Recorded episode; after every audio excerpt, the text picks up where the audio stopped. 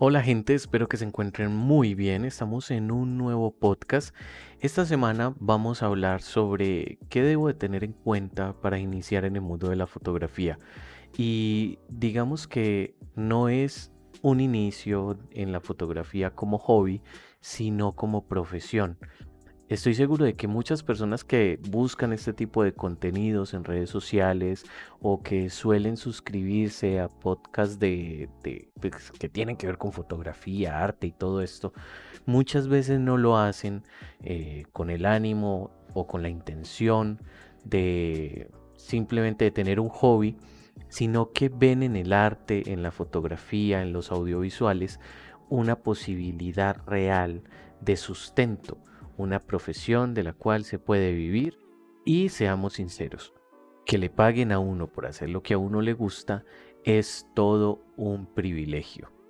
Por eso en este podcast les voy a hablar desde la total transparencia, con toda la sinceridad del mundo, para que ustedes tengan los elementos o las herramientas básicas y puedan tomar una decisión consciente, una decisión informada y que ese inicio en la fotografía como una profesión no sea un salto al vacío. Así que sean bienvenidos y bienvenidas a un nuevo podcast.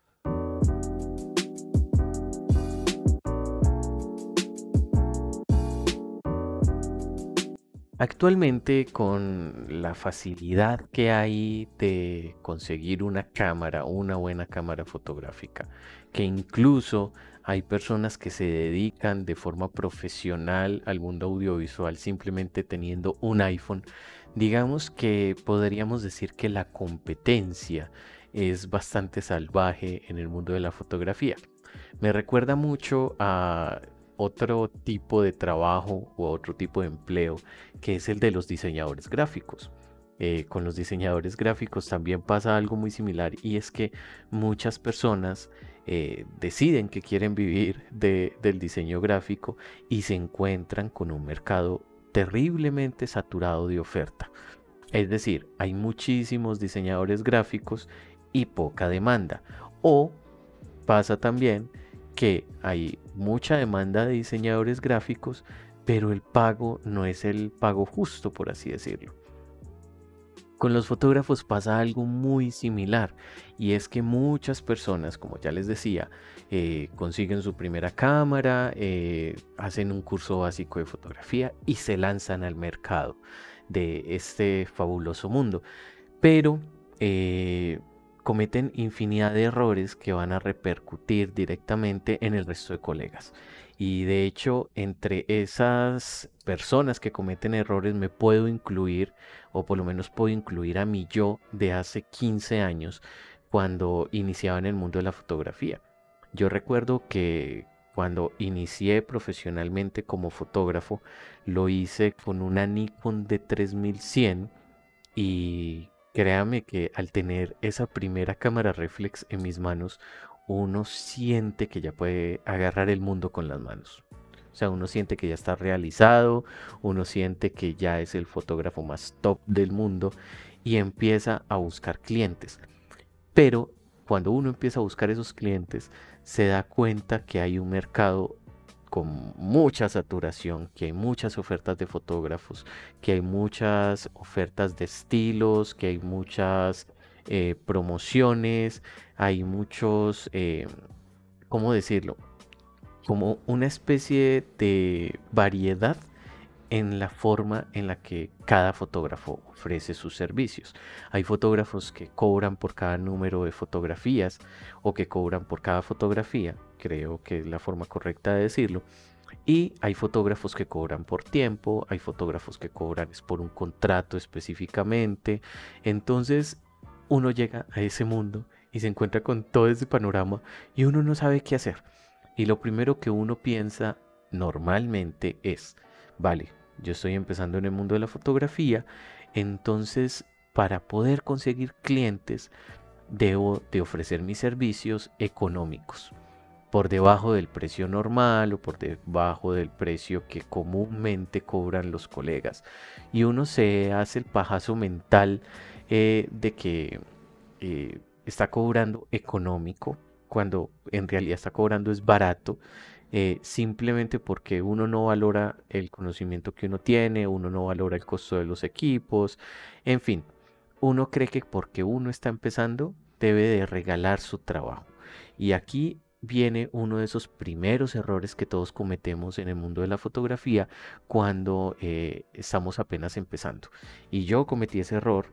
Eh, actualmente eh, debo confesar que manejo unos precios muy por debajo de muchos colegas, a pesar de ya llevar 15 años en, en el mundo de la fotografía profesionalmente hablando, pero es por el nicho de mercado que yo tengo y de eso vamos a hablar más adelante.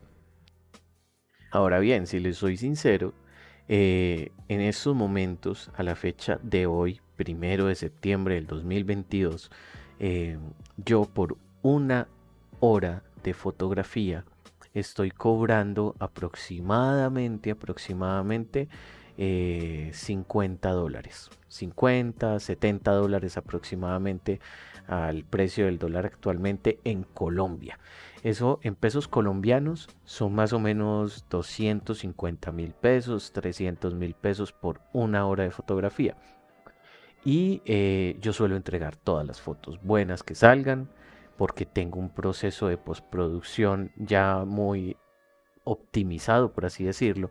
Entonces no tengo que invertir mucho tiempo en el postprocesado de las imágenes y eso me permite eh, poder entregar todos los archivos en formato digital y manejar eh, pues como esos precios, ¿cierto? Eh, pero pues yo recuerdo, la verdad, que cuando inicié en el mundo de la fotografía hace 15 años, por dos horas, óigalo bien, dos horas de fotografía, yo cobraba 50 mil pesos, lo que en ese entonces eran aproximadamente 20 dólares más o menos.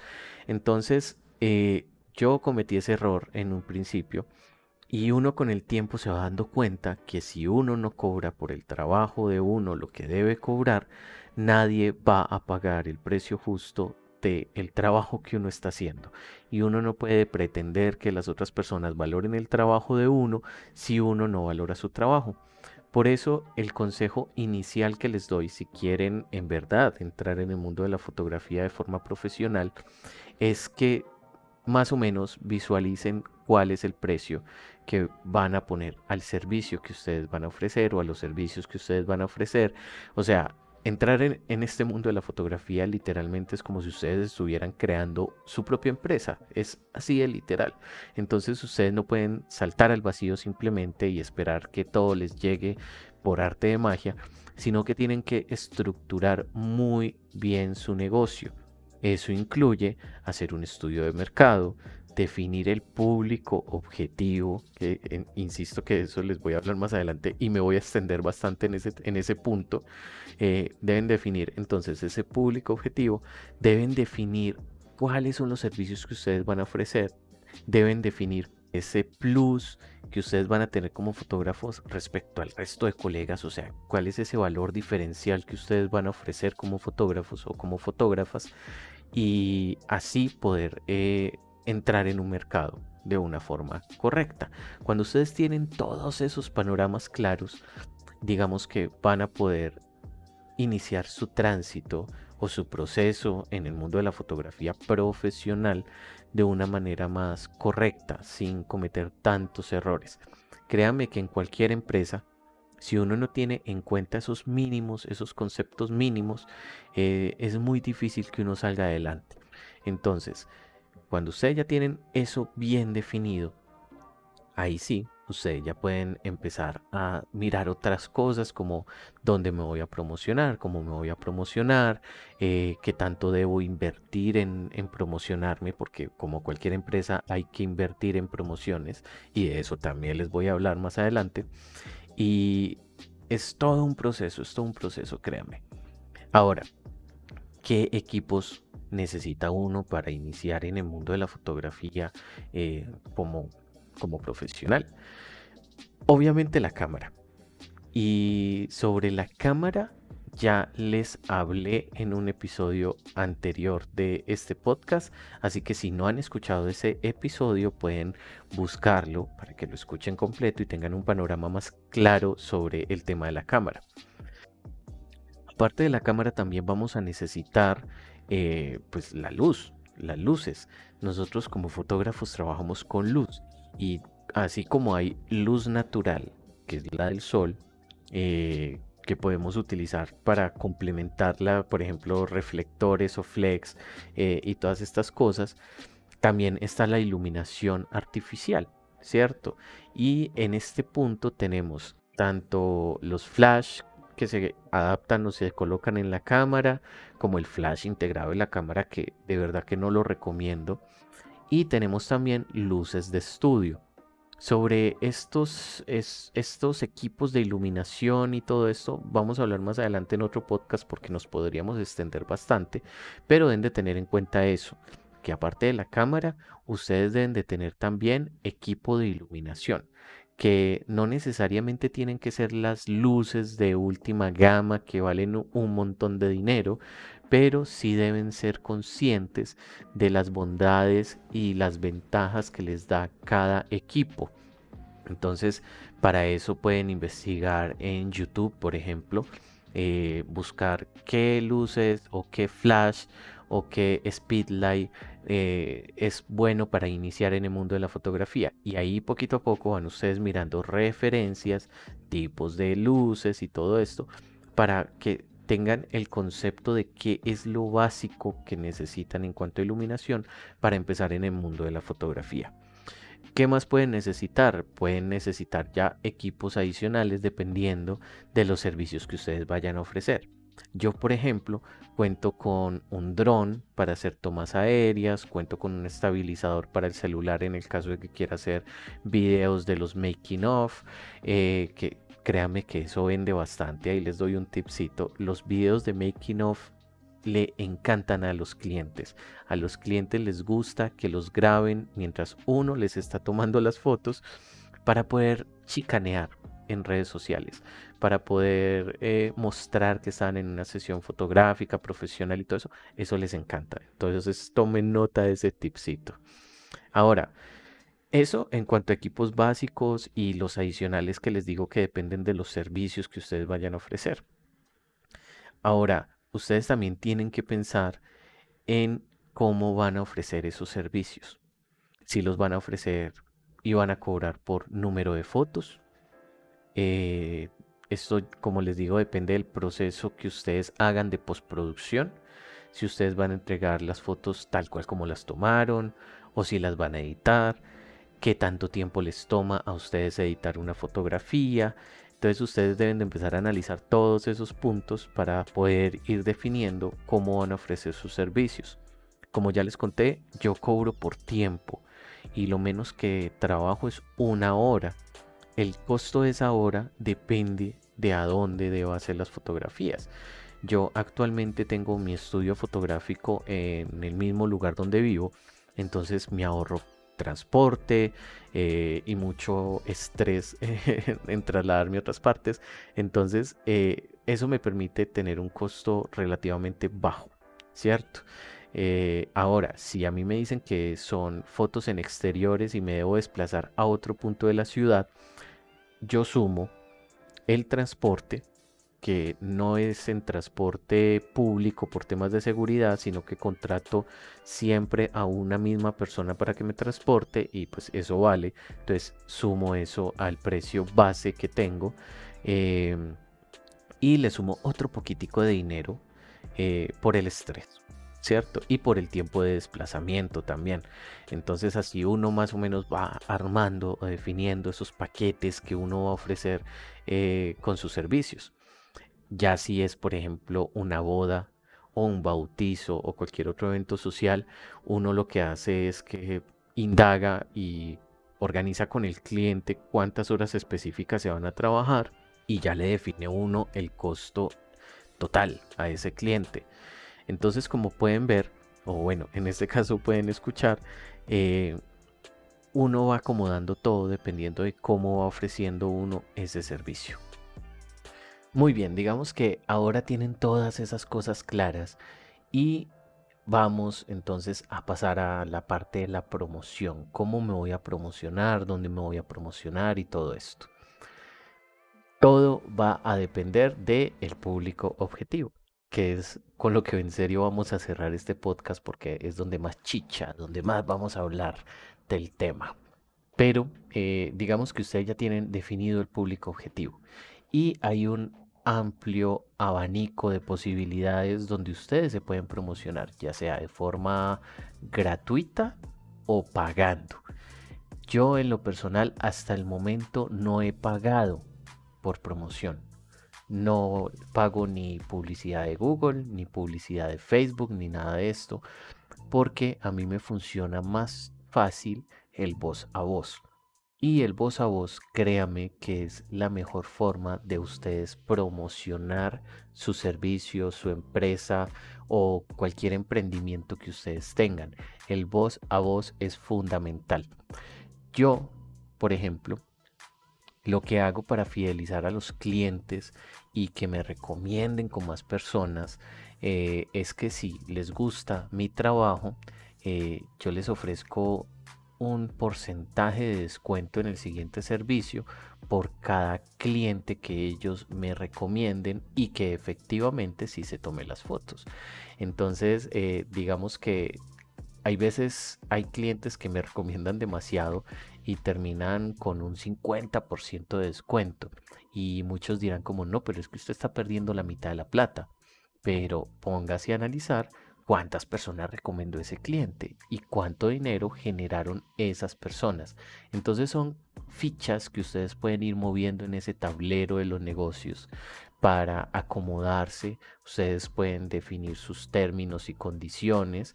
Yo, por ejemplo, saco cada cierto tiempo promociones en, mis redes sociales y aclaro que esas promociones, por ejemplo, no son eh, válidas para empresas, no son válidas para eventos sociales, no son válidas para fotografía comercial, porque créanme, en el mundo de la fotografía también se van a topar con clientes empresariales muy, muy deshonestos y muy conchudos. Entonces, siempre definan muy bien esos términos y condiciones.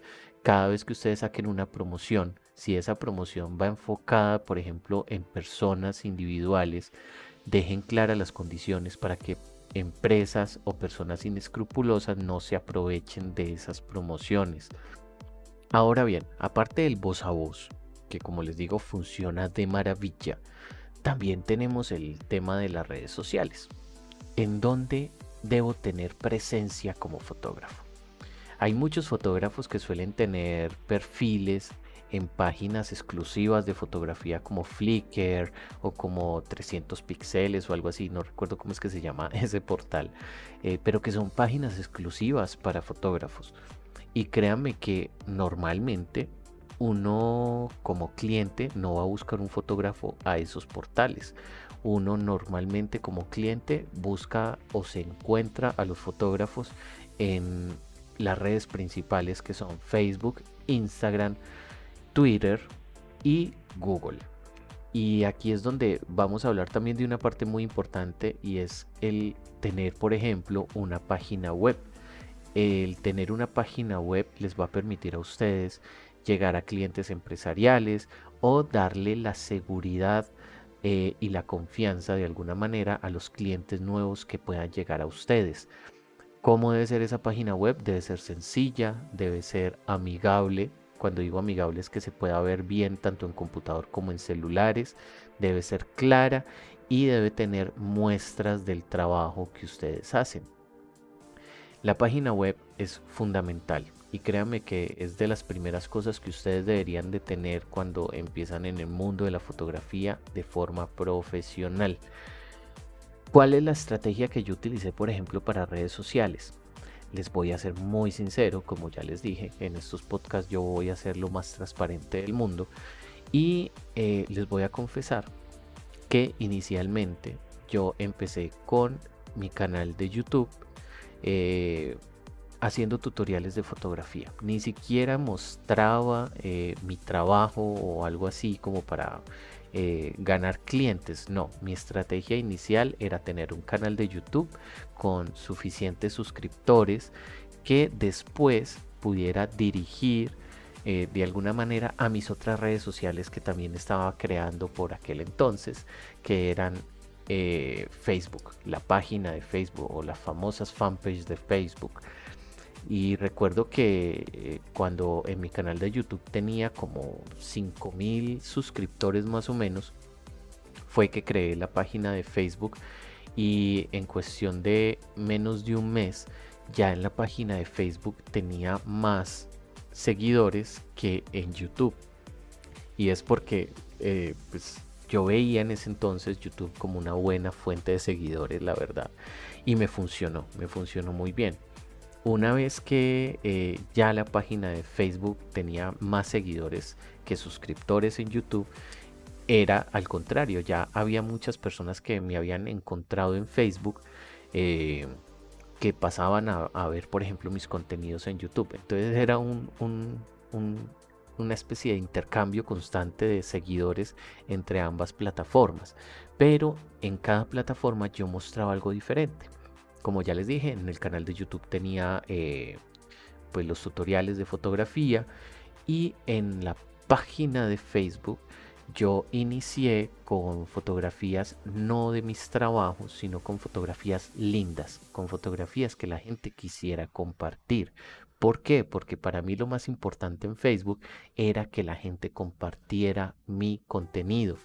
Entonces, eh, eso me ayudó muchísimo. Yo recuerdo que por aquel entonces inicié con un proyecto que llamé el proyecto 366 ese proyecto eh, eh, constaba o la idea de ese proyecto era que debía tomar una fotografía todos los días y simplemente cada fotografía la basaba en un acontecimiento que sucedió en, ese día o que había sucedido en esa fecha eh, como conmemoración del Día de la Independencia o, el, asesinato de un líder político, cosas así.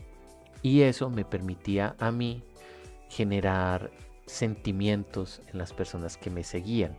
Y esa visceralidad de las personas en redes sociales es una buena herramienta para que ustedes den a conocer sus trabajos. Y así lo hice yo con ese proyecto. Todos los días subía una foto diferente y a la gente le gustaba y la gente le daba like y la gente compartía y eso me permitió llegar al día de hoy donde en mi cuenta de Facebook, que de hecho debo confesar que la tengo bastante abandonada, eh, tengo ya más de 20 mil seguidores. Y en ese momento, eh, o hasta hace unos años, Facebook era una de mis principales fuentes de clientes y me funcionaba súper bien. Pero luego llegó Instagram. Con Instagram eh, el cuento fue muy diferente en Instagram sí publicaba como tal mis trabajos, porque digamos que Instagram se volvió una especie de portafolio donde las personas podían ver mi trabajo, interactuar con mi trabajo, es decir, darle like, comentar, compartirlo en las historias y todo esto. Y eso también me ayudaba a, posicionarme un poco más eh, dentro del mercado fotográfico, por lo menos en la ciudad de Medellín. Entonces eso fue algo que también me ayudó mucho. Actualmente en, Instagram tengo 11 mil seguidores más o menos y me ayudó también mucho el tema de hacer concursos, sorteos de, sesiones fotográficas para aumentar esos, esos seguidores en, Instagram. Entonces actualmente, por ejemplo para mí, mis dos fuentes de, de clientes principales vienen a ser el voz a voz Instagram y últimamente Twitter. ¿Y por qué Twitter? Porque Twitter me permite subir fotografías de desnudos. En Twitter la censura no es tan fuerte y como mi público objetivo son las empresas y personas que se dedican al entretenimiento para adultos, es decir, modelos webcam, escorts y todo esto, eh, entonces eh, pues estar en Twitter era fundamental para mostrar también esos trabajos de, desnudos que hago, porque ese es mi, público objetivo, mi nicho. Ahora, ¿eso quiere decir que no hago bodas o que no hago eventos sociales o bautizos o cosas así? No, De hecho, me gusta mucho hacer bodas porque suelen ser bastante rentables. Ganar aproximadamente 2, 3 millones de pesos colombianos en una sola noche es una maravilla, pero no es el constante de mi trabajo. A mí más fácil me salen las sesiones fotográficas con modelos webcam, que es una industria creciente en Colombia, o más que creciente, digamos que es una industria muy sólida en Colombia. Eh, me permite tener unos ingresos más constantes que, por ejemplo, una boda. Entonces, las hago, sí, pero digamos que no es tan constante porque no es mi público objetivo. De hecho, las personas que, que me suelen contratar para las bodas suelen ser personas que en algún momento de mi trayectoria como fotógrafo eh, he desnudado. Entonces es muy curioso y de eso tal vez hablaré más adelante en algún otro podcast, eh, de cosas curiosas que le pasan a uno como fotógrafo. En fin, Twitter en estos momentos para mí es fundamental, pero es posible que para ustedes Twitter no sea la red social donde ustedes se deban de promocionar. Y es como les digo, todo depende del público objetivo. Y con eso ya creo que es momento de entrar en el tema y es, vale, ustedes ya tienen todo definido. Tienen definido eh, pues sus equipos, tienen definido eh, que quieren vivir de la fotografía y antes de hacer las otras cosas de las que ya les he hablado, tienen que definir ese público objetivo. ¿Y cómo van a definir ustedes ese público objetivo? Lo deben definir luego de haber practicado muchísimo fotografía. Créanme que si ustedes no practican fotografía para saber cuáles son sus fuertes y sus debilidades, qué estilo de fotografía les gusta más, cuál no, ustedes no van a disfrutar trabajar en este mundo. O sea, es así de sencillo. Yo, por ejemplo, siempre he amado el tema de los desnudos, siempre me ha gustado el tema del erotismo, siempre me ha gustado el tema del cuerpo como tal. Entonces para mí fue muy sencillo eh, definir el público objetivo. Además, hasta hace más o menos 17 años eh, yo fui modelo webcam. Entonces digamos que conozco la industria y eso también me permitió pues, ajá, definir súper fácil mi público objetivo. Pero obviamente ustedes tienen vivencias diferentes, tienen una historia de vida diferente y un proceso muy diferente. Entonces ustedes deben de elegir qué público objetivo es al que le van a apuntar. Yo tengo amigos que trabajan exclusivamente para negocios de comidas y les va súper bien. Y a ellos, por ejemplo, no solamente les ofrecen las fotografías, sino que les ofrecen videos cortos para redes sociales, les ofrecen el diseño de páginas web, les ofrecen el servicio de diseño gráfico impreso, todo esto de los menús, los volantes y todas estas vainas. Y créanme que les va súper bien. Yo durante un tiempo estuve trabajando con un amigo eh, fotografía para cirujanos estéticos. En Medellín, por si ustedes no lo saben, hay una fuerte industria de la cirugía estética. De hecho, hay personas que hacen turismo de cirugías estéticas a, la ciudad de Medellín. Y eh, digamos que hay mucho cirujano estético que necesita fotos en la ciudad. Entonces, trabajábamos súper bien, ganaba muy buen dinero, de hecho. Eh, pero créame que no era pues como mi fuerte, no me sentía tan cómodo y pues simplemente decidí partir cobijas y yo dije, ese no es mi nicho, yo voy a buscar mi nicho y eso es lo que he estado haciendo todo este tiempo. Hay, por ejemplo, personas que se enfocan en el tema de las bodas. Hay fotógrafos que se especializan literalmente en el tema de las bodas. Y ahí les digo que es un mundo completamente diferente porque allá sí que hay competencia. Hay muchos fotógrafos que se dedican a la fotografía de bodas o de eventos sociales y que lastimosamente caen en el cliché de hacer siempre las mismas tomas, de hacer siempre los mismos encuadres, de hacer siempre el mismo tipo de fotografía con los mismos colores, con los mismos efectos y terminan siendo uno más del montón y no destacan sobre el resto de fotógrafos y posiblemente vayan a fracasar en su intento de vivir de la fotografía como hay fotógrafos súper talentosos que con su creatividad se vuelven en una especie de, de, referente o de marca única que uno ve sus fotografías de bodas, por ejemplo, y uno ya sabe que es tal fotógrafo, pero es porque han formado un estilo. Y eso se logra luego de mucha práctica.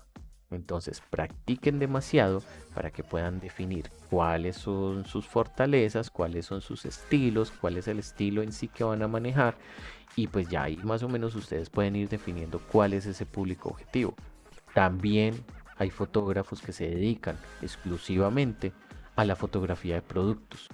A mí la, la, verdad la fotografía de productos me parece muy aburridora, me parece muy monótona, pero hay fotógrafos que le meten toda la ficha al tema de fotografía de productos y le meten efectos visuales y que el congelado con las gotas o con el agua y se conocen todos los trucos que hay detrás de la fotografía de, de, productos y es, es chévere, o sea, ellos lo disfrutan. Yo en lo personal no lo disfruto para nada porque sí, en serio me parece súper monótono.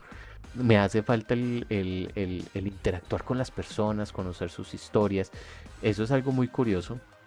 Y en serio, cuando les haga un podcast donde les hable de, de la fotografía de desnudos, les hablaré de eso. Es algo muy curioso. Las personas cuando se desnudan ante una cámara no solamente desnudan su cuerpo, sino que también desnudan eh, sus pensamientos, sus opiniones. Es bastante divertido, la verdad.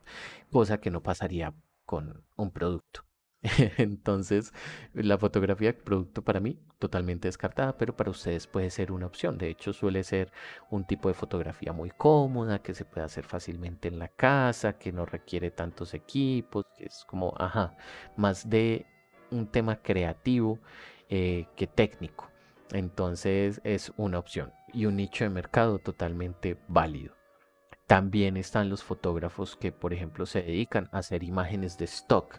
¿Qué son las imágenes de stock? Son esas imágenes genéricas que uno toma para subir a plataformas y venderlas para que empresas de publicidad o empresas directamente usen esas fotografías en sus campañas publicitarias.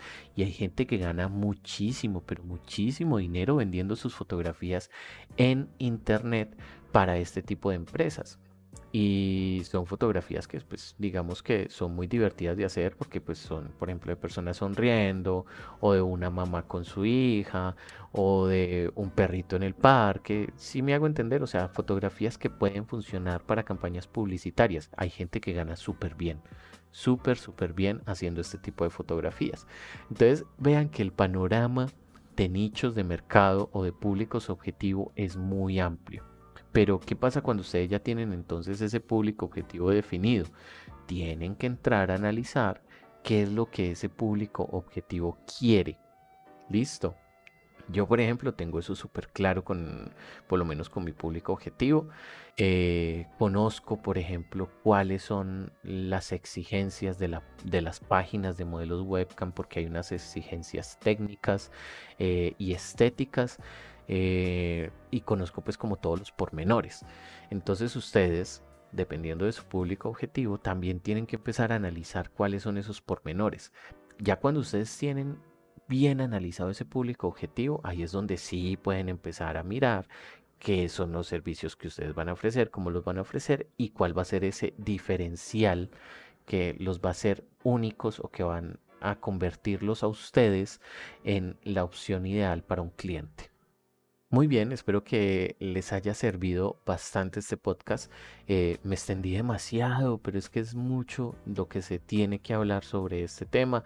Yo siento que me quedé corto, así que si a ustedes les gustó este episodio y, y quieren conocer más detalles sobre lo que pasa tras bambalinas en el mundo de la fotografía, pues pueden dejar sus comentarios al correo electrónico que aparece en algún lugar de acá de este podcast o pueden visitar mi página web www.joangiraldo.com. También pueden buscar en Google Fotógrafo Medellín y estoy seguro que de las primeras opciones que les saldrán en Google estará la de Fotógrafo Medellín, Joan Giraldo. También les hablaré más adelante sobre cómo pueden posicionar mucho mejor su marca o su nombre en, los buscadores, en los motores de búsqueda. Así que hay mucha tela por cortar. y no lo podemos meter todo en un solo podcast. Así que este podcast lo vamos a dejar hasta acá. Muchísimas gracias a las personas que llegaron hasta el final. Recuerden que me pueden encontrar en redes sociales como arroba fotógrafo Medellín, eh, tanto en Instagram como en Facebook como en YouTube y que eh, pues obviamente si ustedes quieren comprar sus equipos fotográficos y están en Colombia pueden buscar también en redes sociales arroba metro cámaras el único almacén que yo recomiendo en Colombia para adquirir equipos fotográficos. Y esto créanme que no es pagado, sino que literalmente yo soy un fanboy de esta marca o esta empresa porque durante muchísimos años les he comprado a ellos mis equipos fotográficos y son muy sinceros, no venden por vender y adicional a eso tienen muy buena garantía. Entonces, por eso es que siempre lo recomiendo. Así que con esa recomendación cerramos este podcast. Espero que les haya gustado. Nos vemos la próxima semana. Bueno, no nos vemos, nos escuchamos. nos escuchamos la próxima semana. Y nada, les mando un fuerte abrazo, las mejores energías. Chao, chao.